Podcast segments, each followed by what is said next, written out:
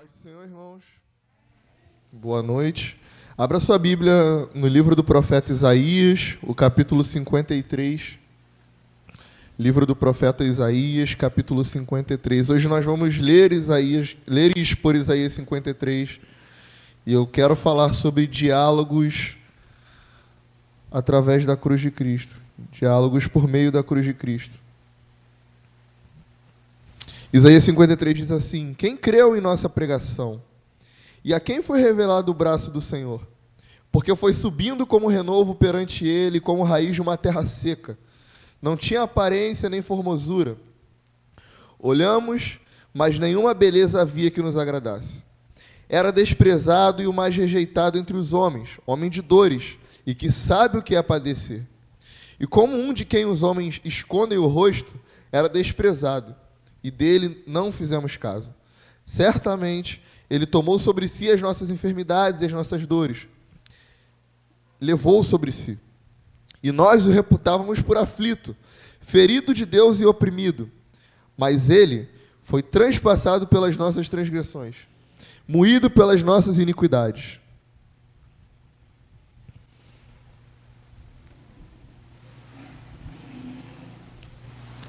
E o castigo que nos traz a paz estava sobre ele, e pelas suas pisaduras fomos sarados. Todos nós andávamos desgarrados como ovelhas, cada um se desviava pelo caminho. Mas o Senhor fez cair sobre ele a iniquidade de, de nós todos. Ele foi oprimido e humilhado, mas não abriu a boca. Como um cordeiro foi levado ao matadouro, e como ovelha muda perante os seus tosqueadores, ele não abriu a sua boca. Por juízo o opressor foi arrebatado, e de sua linhagem quem dela cogitou? Porquanto foi cortado da terra dos viventes, por causa da transgressão do meu povo, foi ele ferido.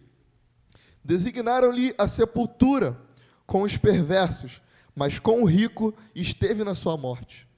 Posto que nunca fez injustiça, nem dolo algum se achou em sua boca. Todavia, ao Senhor agradou moê-lo, fazendo-o enfermar. Quando der ele a sua alma como oferta pelo pecado, verá a sua posteridade e prolongará os seus dias, e a vontade do Senhor prosperará nas suas mãos. Ele verá o fruto do penoso trabalho de sua alma e ficará satisfeito. O meu servo, o justo, com o seu conhecimento, justificará a muitos, porque a iniquidade, iniquidade deles levará sobre si. Por isso, eu lhes darei muitos como a sua parte, e com os poderosos repartirá ele o despojo. Portanto, derramou a sua alma na morte, foi contado com os transgressores, contudo, levou sobre si o pecado de muitos, e pelos transgressores intercedeu. Pode se sentar? Você pode dar glória a Deus por essa palavra? Nós não podemos ler o livro de Isaías e permanecer calados diante de grandiosa revelação. Quando a gente fala sobre o livro do profeta Isaías, a primeira coisa que me vem à cabeça é Salmos de número 22. O Salmos de número 22 é o salmo que fala sobre a morte do Messias. Eu vejo um diálogo e uma conexão entre o livro de Isaías, capítulo 53, e o, o cântico de Salmos de número 22. Se você não, não consegue trazer à sua memória a lembrança do que o Salmo 22 diz, se eu disser para você assim, Eli, Eli, lama sabachthani, você sabe do que eu estou falando. Deus meu, Deus meu, por que me desamparás? Essa, essa frase, essa palavra, essa expressão, a qual Jesus diz na cruz do Calvário, é a repetição do Salmo de número 22. O Salmo de número 22 é uma exposição a respeito do sacrifício do Messias. Às vezes a gente pergunta, por que Jesus exclama e parece às vezes num tom de reclamação ou de perturbação: Deus meu, Deus meu, por que me desamparás? Cristo não estava acostumado, não, não passava pela cabeça dele, não, não, não era factível imaginar que aconteceu ali um rompimento da trindade. O, o filho estava sozinho ali naquele momento. Ele estava sofrendo e ele tinha tomado sobre si os nossos pecados. E quando ele diz: Deus meu, Deus meu, por que me desamparás? Ele está trazendo ao povo de Israel a memória do Salmo 22.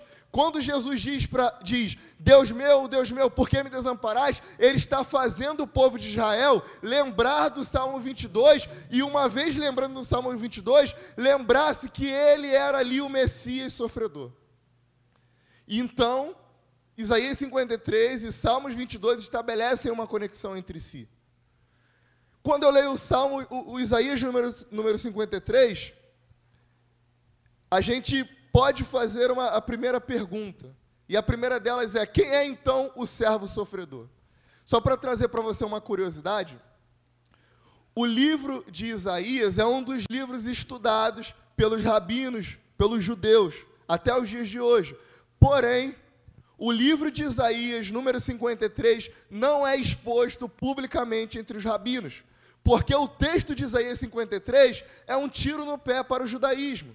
Se você perguntar para um judeu se ele conhece Isaías 53, provavelmente ele vai dizer para você que não, e que nunca leu esse texto. Existe, inclusive, vídeos na internet que você pode pesquisar, onde pessoas perguntam a judeus, pedem para que eles leiam esse livro, esse texto de número 53 do profeta Isaías, e os judeus respondem nesses vídeos que não conheciam esse texto.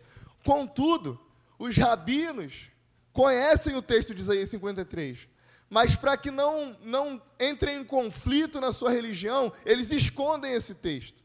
E lá no, no século XII, começou uma corrente de pensamento judaico para tentar blindar os judeus do cristianismo sobre o livro de Isaías 53, e o dito, o que é dito entre os rabinos, para que não se propague as boas novas do Evangelho sobre o livro de Isaías 53, é que o servo sofredor, o qual o texto de Isaías 53 está relatando, é o povo de Israel.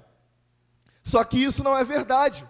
E eu vou te provar com alguns pontos de que isso não é verdade. O primeiro ponto deles, mantenha sua Bíblia aberta. Isaías 52, versículo 13, diz: Eis que o meu servo procederá com prudência e será exaltado e elevado. Diga comigo exaltado e elevado. Diga exaltado. Diga elevado. Isso te lembra alguma coisa? Talvez não te lembre, vou te ajudar. Isaías, capítulo 1, diz o seguinte: eu vi o Senhor assentado em um alto e sublime trono. Em outras traduções, ou se você buscar mais do, do, do, no original, o livro de Isaías, capítulo 1, diz que eu vi o Senhor assentado em um exaltado e elevado trono. O que está sendo dito aqui no versículo 13 do capítulo 52 de Isaías, é que esse servo, que é exaltado e elevado, é o mesmo servo do qual Isaías primeiro diz: Eu vi o Senhor, com S maiúsculo, assentado em um alto e sublime trono. Isaías tem a preocupação de, antes de falar sobre o sofrimento desse servo sofredor, trazer a memória do povo, ao povo de Israel, de quem ele está falando. Ele está falando do Messias. E ele começa falando aí no, nos versículos entre o 13 e o 15 de Isaías 52 a respeito desse ministério do Messias. E ele fala que ele sofreria de uma maneira em que o aspecto dele visível ficaria estranho, ou seja, ele ia apanhar tanto, mas tanto, que ele ia ficar irreconhecível. Você já viu aquelas lutas de MMA? Às vezes o cara ganha a luta, mas ele está com o rosto todo desfigurado. E você às vezes não consegue reconhecer o, o sujeito. E é exatamente sobre isso que Isaías está falando, que ele ia apanhar tanto que ele ia ficar irreconhecível. Porém, acompanhe comigo, versículo 14 do capítulo 52. Como pasmaram muitos à vista dele, pois o seu aspecto estava muito desfigurado, mais do que a de outro qualquer, e a sua aparência mais do que a outros filhos dos homens. Versículo 15: Assim causará admiração às nações, e os reis fecharão a sua boca por causa dele porque aquilo que não lhes foi anunciado verão, e aquilo que não ouviram entenderão. Sabe o que Isaías está falando? Ele vai apanhar? Ele vai apanhar. Ele vai sofrer? Ele vai sofrer, mas ele será levantado, e os reis se calarão diante dele, e todos se dobrarão diante da presença dele, porque ele é aquele que é, que era e que há de vir. o Senhor Todo-Poderoso. Isaías está falando que vai ser assustador, porque como que alguém que apanha consegue ser digno de honra? Como que alguém que sofre pode ser coroado como Deus Todo-Poderoso? E isso é um escândalo. E aí, depois que Isaías fala sobre isso, do tipo, ele apanhou, mas todos calarão diante dele porque ele é o Senhor Todo-Poderoso. Parece estranho, como que Deus vai apanhar? E aí, por causa disso que ele fala aqui, em seguida ele relata. Então, quem é que deu crédito na nossa pregação? O que Isaías fala é: Diante disso que eu falei, quem é que tem coragem de acreditar no que eu estou falando? Quem é que vai dar crédito à, à nossa mensagem? A mensagem sobre um Deus que sofre, mas que vence. E aí ele segue falando, porque ele foi subindo como um renovo perante ele e como raiz de uma terra seca. O que ele diz é que Jesus é como uma espécie de uma planta que nasce no meio de um deserto. E quando você olha alguém plantando aquela semente diante de uma terra seca, você diz que aquela terra não, aquela semente não vai gerar um bom fruto, porque é inacreditável. A terra não é fértil. O chão é seco, o solo é árido. Mas dali foi subindo como um renovo. E conforme as pessoas não iam acreditando, ele foi crescendo e foi se tornando uma árvore. E foi se tornando uma árvore que dá frutos, porque diante de um ambiente que era incapaz de se nascer uma planta, nasceu uma árvore. E essa árvore é o próprio Cristo. E ele diz, versículo 2, versículo 3: Era desprezado e o mais rejeitado entre os homens, homem de dores e que sabe o que é padecer, e como um de quem os homens escondem o rosto, era desprezado e dele não fizemos caso. Esse Messias, esse servo sofredor, ele era desprezado entre os homens.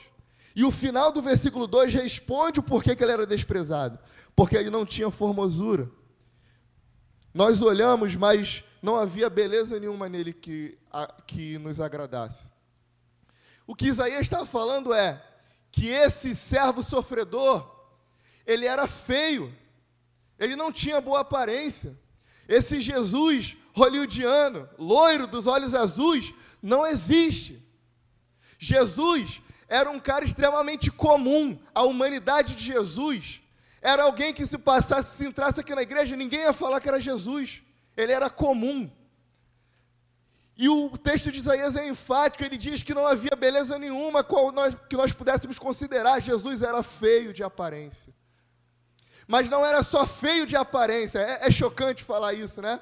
Mas é, é, é, é essa feiura, essa falta de beleza, é no sentido no sentido geral de quem Cristo era, não só de uma questão estética, mas de uma questão ontológica de quem Cristo realmente era não era feio só no sentido de beleza humana, era feio porque ele tinha nascido num lugar feio, era feio porque ele tinha nascido de uma família humilde, pobre e feia, era feio porque as condições deles, humanamente falando, não eram favoráveis para que ele fosse o Messias, e por causa disso nós o desprezamos.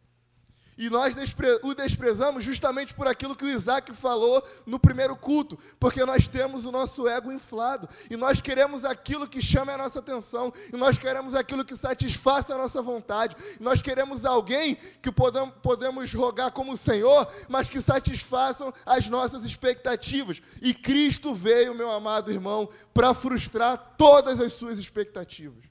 Não é uma e nem outra expectativa, são todas as suas expectativas.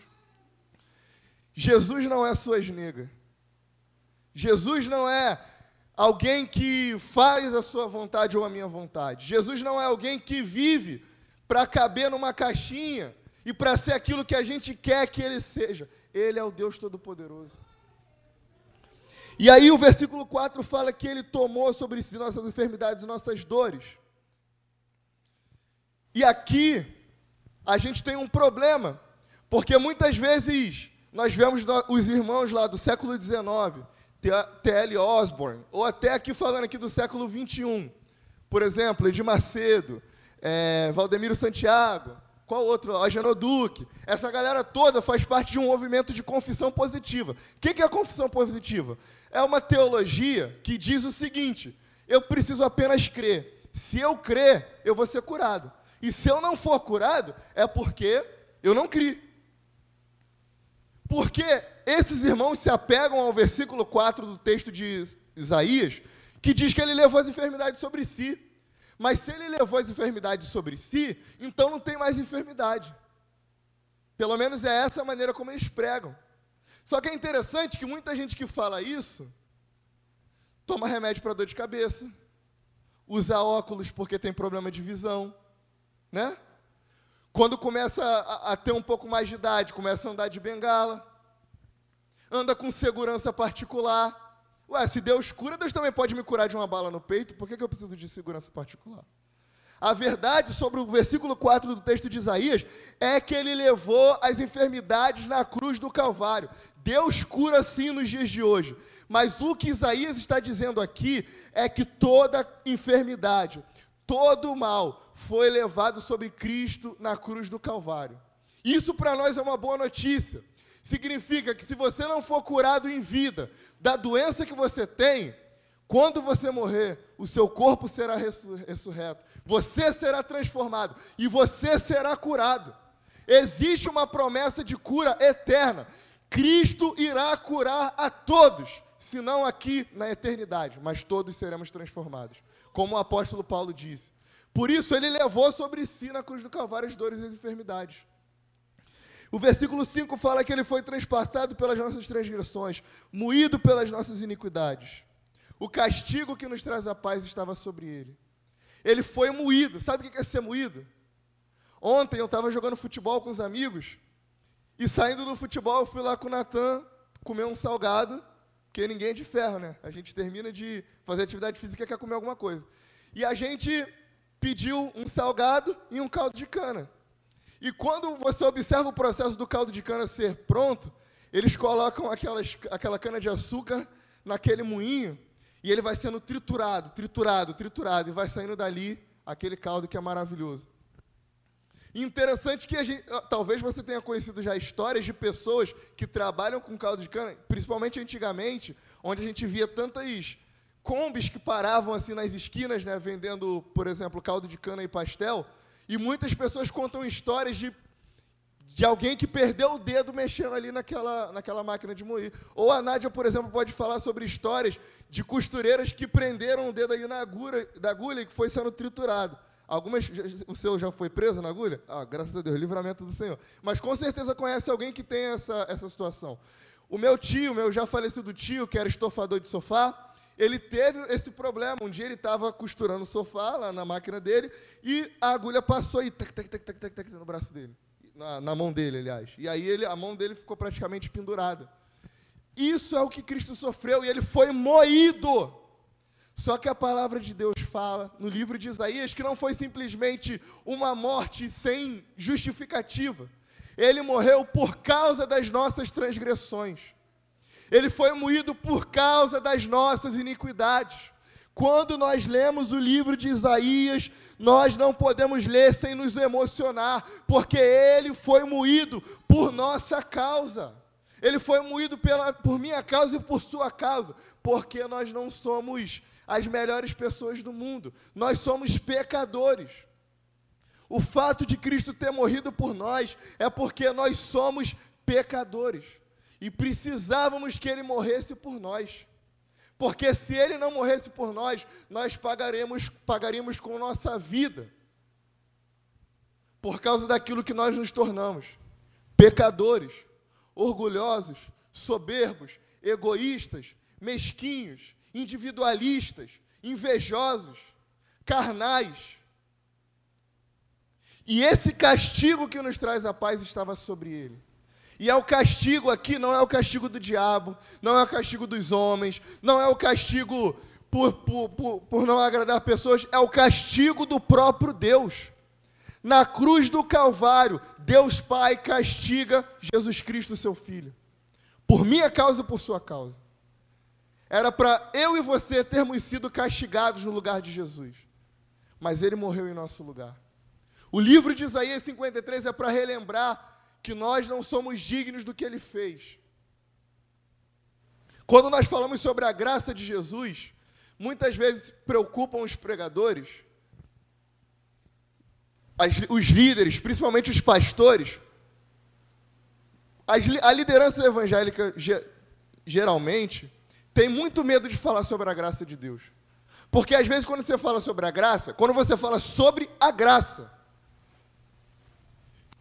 dá a impressão que é, parece que foi tudo fácil demais e que está tudo muito, muito, muito tranquilo.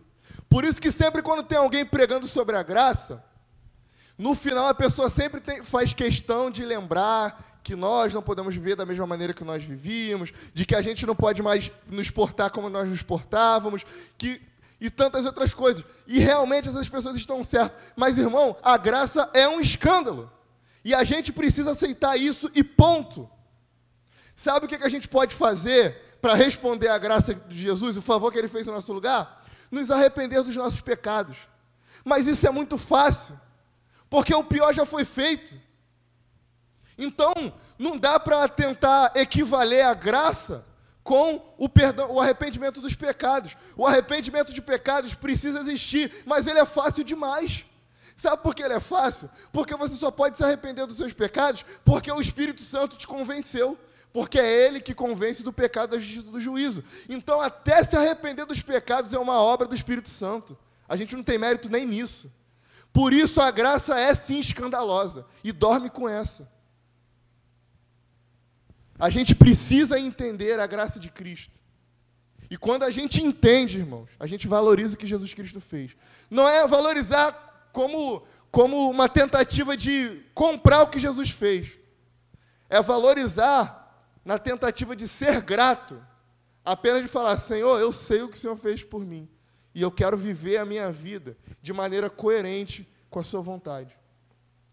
O texto segue falando, versículo 6, nós andávamos desgarrados como ovelhas. Cara, Adão pecou, Eva pecou, e aí Caim matou seu irmão, e aí começou o dilúvio, e aí Sodoma e Gomorra, e aí mata aqui, e aí mata ali, e aí morte, caos, guerra, um tomando a esposa do outro, a mulher transgredindo o seu marido, um matando o outro, olho por olho, dente por dente, a humanidade se tornou um caos. O Senhor separa um povo para si.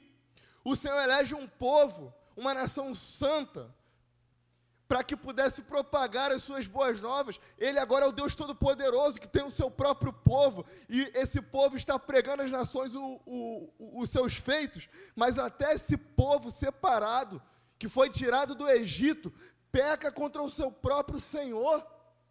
E a gente, no meio da história, começa a andar desgarrado para um lado e para o outro. Uma parte do povo de Israel estava feliz com a Babilônia, porque era uma, uma situação circunstancial, onde existiam outros deuses para adorar, onde eles poderiam fazer tudo que eles não queriam fazer. A outra parte reclamava e chorava por causa da Babilônia, mas não por, por causa do seu distanciamento com o Senhor, é por causa do sofrimento da Babilônia. Uma outra parte, como o caso de Daniel e seus amigos, estava ali, mas não estava conformado com aquela situação e estava todo mundo perdido no meio do caminho. Mas graças a Deus, o Senhor enviou o seu filho. O livro de Hebreus, capítulo 13, se você ler na paráfrase da mensagem do Eugene Peterson, ele fala: Glória a Deus e graças a Deus que mandou o seu filho por nós. Eugene Peterson, quando está parafraseando o livro de Hebreus 13, ele fala o seguinte: o Senhor acertou em cheio em mandar o seu filho. E é exatamente essa sensação que eu tenho quando eu leio o versículo 6 de Isaías. Nós estávamos desgarrados, nós estávamos perdidos, nós estávamos confusos, mas o Senhor acertou em cheio em ter mandado seu filho. E o versículo 7 fala que ele foi oprimido e humilhado, mas não abriu a sua boca de jeito nenhum. É interessante, e aí você pode ir lá nos evangelhos e ler os diálogos entre Jesus e Pilatos. Interessante que Jesus permanece o tempo todo calado. Jesus não fala uma palavra, o tempo todo sofre calado. Pelo cumprimento da profecia de Isaías 53. Ele sofre como um cordeiro mudo. Eu não sei você, irmão, mas se, se tem uma coisa que me deixa indignado, é ser acusado injustamente por uma coisa que eu não fiz. Isso sobe o meu sangue de uma maneira. Quer, quer, quer, me, quer me ver irado? Quer ver eu, eu com raiva? me acusa de uma coisa que eu não fiz. E Cristo foi acusado por algo que ele não tinha feito e sofreu calado. Você sabe como é que é essa sensação? Às vezes você já teve essa sensação e você fica com aquele bolo né, na garganta, né? E você só sabe chorar às vezes porque você não falou ou porque você não teve a oportunidade de se explicar. Essa era a sensação do próprio Cristo. Sofreu, mas sofreu calado. E muitas vezes as nossas angústias, muitas vezes as nossas aflições, muitas vezes as nossas as, as situações onde as nossas, nós somos injustiçados, nos levam a uma profunda depressão, nos leva a um profundo sentimento de ansiedade, nos leva a problemas psíquicos, porque nós não tivemos a oportunidade de falar aquilo que precisávamos falar. E o fato de vivermos com aquele assunto dentro de nós cria em nós um, problemas psicológicos. Tantas pessoas adoecem porque os cônjuges ou os familiares morrem e você não teve a oportunidade de pedir perdão. Você não teve a oportunidade de se explicar diante de uma situação que foi mal resolvida. E você leva para a sua vida toda aquela sensação de querer ter falado alguma coisa e não ter a oportunidade de falar, ou não ter falado em um momento oportuno. E aquilo te persegue. Imagina agora isso diante do próprio Cristo, sofrendo calado por uma coisa que não fez. Mas ele sofreu como o cordeiro mudo. O versículo 9 fala que, irmãos, é por isso que o plano de Jesus é um plano perfeito. Quando a gente canta assim, Jesus, o plano perfeito, mistério da graça que me resgatou. Jesus, o plano perfeito. Por que, que esse plano é um plano perfeito? Lê comigo o versículo 9. Põe para a gente aí o versículo 9, Isaac. Corda, não dorme não. Versículo 9 de Isaías 53. É importante quando nós estamos expondo as Escrituras que os irmãos mantenham sempre as suas Bíblias abertas no texto que está sendo pregado. Porque num domingo à noite, às 8h40, pode ter alguém de camisa florida mal intencionado tentando falar alguma coisa para você que não está de acordo com as Escrituras. E vocês precisam atestar se aquilo que está sendo dito é de fato aquilo que a palavra de Deus diz. Olha o que diz o versículo 9: Puseram a sua sepultura com os ímpios ele morreu da mesma maneira que, uns, que os ímpios morreram. Do lado esquerdo e do lado direito de Jesus tinha ladrões. E esses ladrões morreram porque realmente estavam pagando pelo pecado que cometeram. E Jesus foi tratado como um ímpio. E foi tratado como um ímpio sem ser um. Mas olha o que o texto, irmãos, o evangelho de Jesus é poderoso. O plano de Jesus é um plano perfeito. Olha o que o versículo diz em seguida: e com o rico na sua morte. O que, que isso te lembra quando, eu, quando você lê que ele foi sepultado com os ímpios e com o rico na sua morte? A minha Bíblia diz: designaram a sepultura com os perversos, mas com o rico esteve na sua morte. Isso aqui me lembra o texto de Mateus. Mateus, quando está falando sobre a morte de Jesus, ele fala que Jesus está pronto para ser levado e ser morto da maneira mais indigna possível. Mas dois homens pedem o corpo de Jesus: Nicodemos e José de Arimateia. Nicodemos fazia parte da mais alta hierarquia religiosa da época e seguia Jesus de maneira privada, de maneira escondida. José de Arimateia era o governador da cidade e também não podia declarar fé em Jesus Cristo, porque aquilo colocaria em xeque o seu cargo político e as suas riquezas. Mas diante de tamanha injustiça, aqueles homens rompem com, a, com o anonimato da sua fé e declaram publicamente a sua fé em Jesus Cristo. E falam: não, o meu Messias não. O meu Messias vai ser enterrado dignamente. E ele é levado para um lugar onde só alguém digno, só um rei, só alguém rico é capaz de ser enterrado numa sepultura. E é nesse lugar maravilhoso, poderoso, rico, a gente vê no terceiro dia que a pedra é rolada. Os anjos anunciam que ele ressuscitou. O seu corpo não estava mais ali. Mas é tão perfeito esse plano que só é possível de saber que ele ressuscitou porque ele teve um lugar particular para ser morto. Porque se ele tivesse sido jogado no mesmo lugar onde os corpos da época eram jogados, não teria como reconhecer se o corpo dele não estava mais ali. Mas o fato do corpo dele estar em um lugar separado foi necessário para que as pessoas atestassem que ele não estava mais ali, que ele tinha ressuscitado. Que plano perfeito! Que plano poderoso! Isaías falou sobre isso antes de acontecer, que ele seria sepultado em um lugar rico. E o versículo 10, para mim, é o versículo mais absurdo. Diz que o Senhor agradou em moê-lo e fazendo-o enfermar.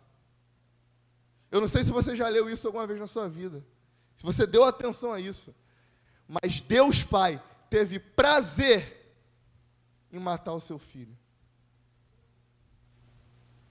Parece um absurdo como que um pai tem prazer em matar o seu filho. Porque a imagem que a gente tem do sacrifício de, de Jesus da relação com Deus Pai, é que Deus Pai está no céu chorando por ter, ter matado o seu filho em nosso favor. Ele se agradou em matar o seu filho. Parece sombrio isso, mas o final do versículo 10 diz para nós o porquê que ele se agradou. Quando der ele a sua alma como oferta pelo pecado, verá sua posteridade e prolongará os seus dias, e a vontade do Senhor prosperará nas suas mãos. Versículo 11: Ele verá o fruto do penoso trabalho de sua alma e ficará satisfeito. Sabe por que, que Deus Pai se agradou em matar o seu filho? Porque ele sabia que no domingo à noite, dia de eleição, diante, debaixo de chuva, você estaria aqui adorando e exaltando o nome dele. Ele ficou satisfeito pela sua vida. Ele se agradou em matar o seu próprio filho, porque ele sabia que aquilo seria válido para que você estivesse aqui nessa noite. Como que um pai é capaz de se agradar na morte do seu próprio filho por causa dos, de terceiros? Isso é incapaz de ser feito. Mas ele fez, porque me, da mesma maneira que ele considerava Jesus Cristo filho, ele também considera nós como filhos dele chamados a fazer parte do seu plano perfeito e poderoso. Ele verou, veria o fruto do seu penoso trabalho e se alegraria. É como se Jesus tivesse morrido, Jesus ressuscitou. O, o texto de Filipenses fala que ele expôs aos principados ali e publicamente zombou deles.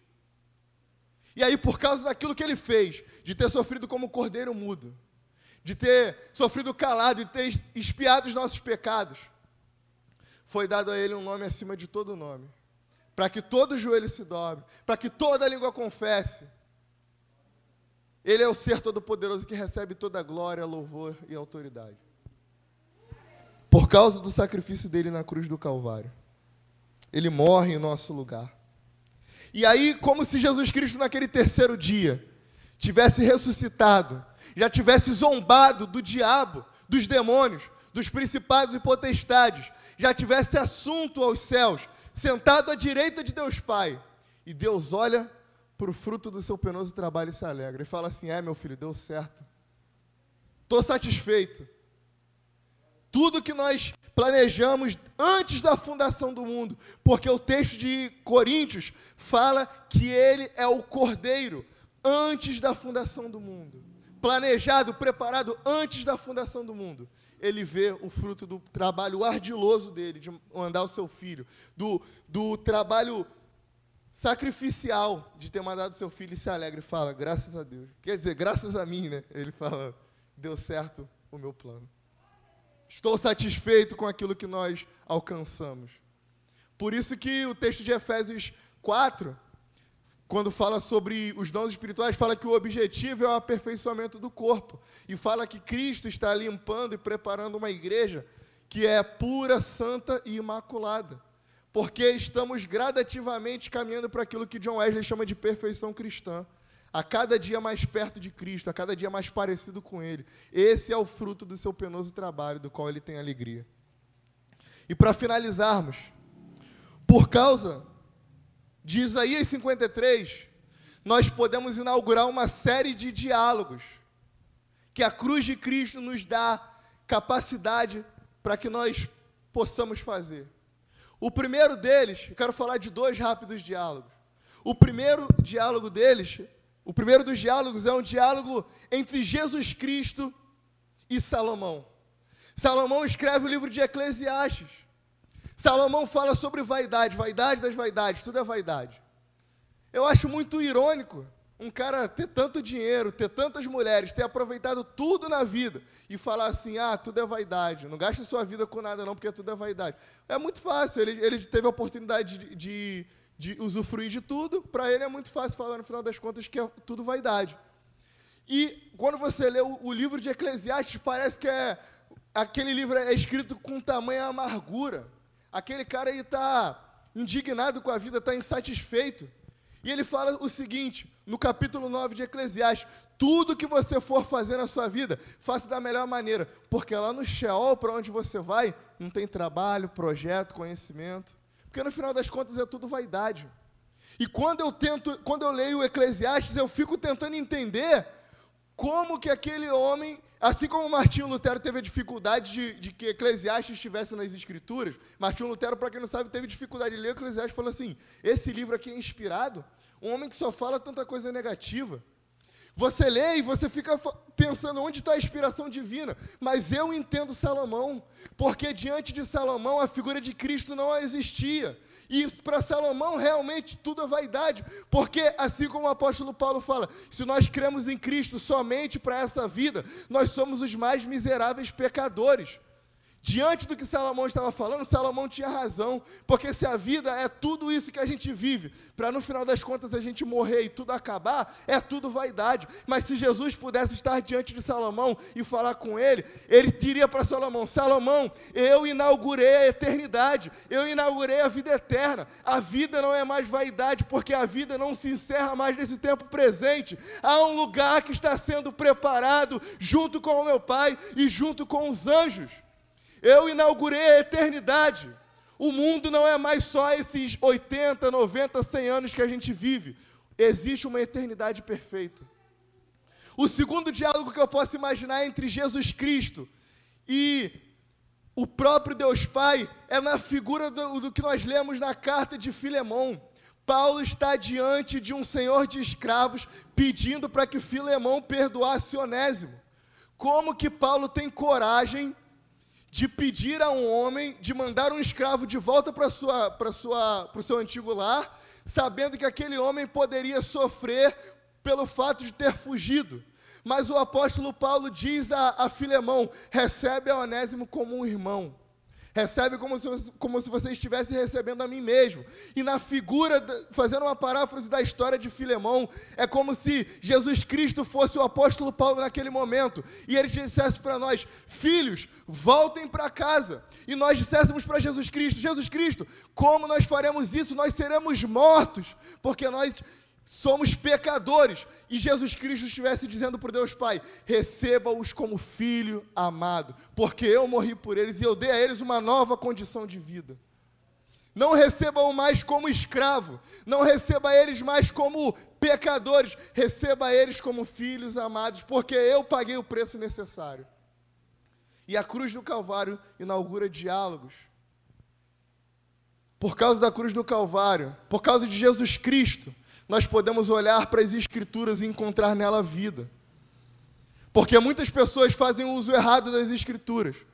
Mas quando nós estamos diante da figura de Jesus Cristo, quando nós somos iluminados pelo Espírito Santo, nós abrimos as Escrituras e percebemos que em toda a Escritura há nela vida. Porque em toda a Escritura está exposto o plano perfeito de Jesus Cristo. O Evangelho, a boa notícia. A boa notícia é: nós merecemos morrer, mas Ele morreu em nosso lugar e nos deu vida. E por causa disso nós vivemos. Que nós, ao lermos o livro de Isaías, irmãos, que nós venhamos ler emocionados, com desejo, com gratidão, e até, por que não dizer com vergonha, de falar tudo isso aqui que esse servo sofredor, que é Jesus Cristo, passou, era para que eu estivesse passando no lugar dele. Mas ele morreu por mim. E quando você pensar em vacilar, quando você pensar em desistir, quando você pensar em retroceder, lembra que Deus se agradou em matar o seu filho, porque ele viu o fruto do seu penoso trabalho e se alegrou. Falou que a recompensa era valiosa. Ele não morreu para que você vivesse uma vida mais ou menos. Ele não morreu para que você fosse meio cristão. Ele não morreu para que você vivesse uma vida sem vergonha. Ele morreu para que você fosse quem ele te criou para que você fosse. E que ele olhe para dentro de nós e encontre satisfação e se orgulhe do penoso trabalho que ele fez no nosso lugar. Amém? Que Deus nos abençoe em nome de Jesus.